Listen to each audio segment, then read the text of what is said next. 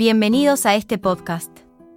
En este cuarto capítulo de la defensa procesal de los derechos, hablaremos sobre las acciones legales en el derecho romano, específicamente sobre las acciones de la ley.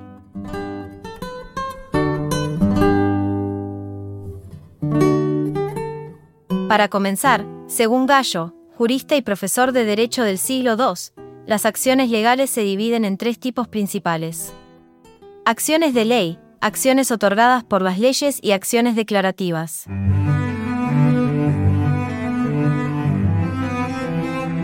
Respecto a las acciones declarativas, Gallo menciona tres acciones en el derecho romano. En primer lugar, encontramos la legis actio per sacramentum. En esta acción, las partes hacían un juramento y apostaban sobre el resultado de un litigio. Había dos variantes, una relacionada con la propiedad de una cosa, in rem, y otra relacionada con una deuda personal, in personam.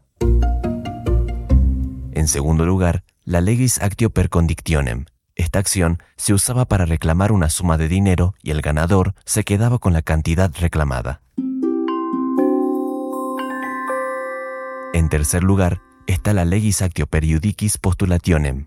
Esta acción se utilizaba en casos de reparto de bienes comunes o disputas de límites de propiedades. Continuando con este tema, Gallo también menciona que hay dos tipos de acciones ejecutivas en el derecho romano. En la acción ejecutiva manus iniectio, el acreedor daba al deudor 30 días para pagar una deuda. Si el deudor no pagaba, el acreedor solicitaba al pretor que declarara al deudor adicto, lo que significaba que estaba sujeto a ser llevado a la casa del acreedor y encadenado. El deudor debía pasear encadenado declarando la deuda en público durante al menos 60 días. Si nadie pagaba la deuda, el deudor podía perder su libertad y caer en la esclavitud. Por otro lado, en la acción ejecutiva pignoris capio, se le permitía al acreedor tomar posesión de bienes o propiedad del deudor para satisfacer una deuda. Esta acción se utilizaba para recuperar lo que se debía.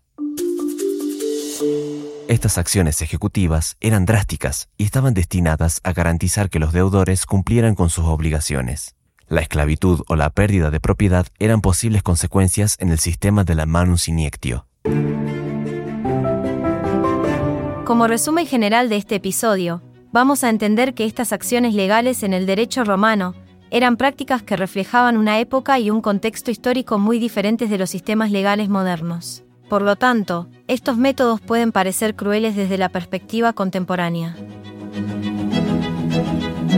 Esto fue todo por hoy. Recuerden ver la teoría en los libros, no solo en el módulo. Los esperamos en el quinto y último capítulo de este podcast.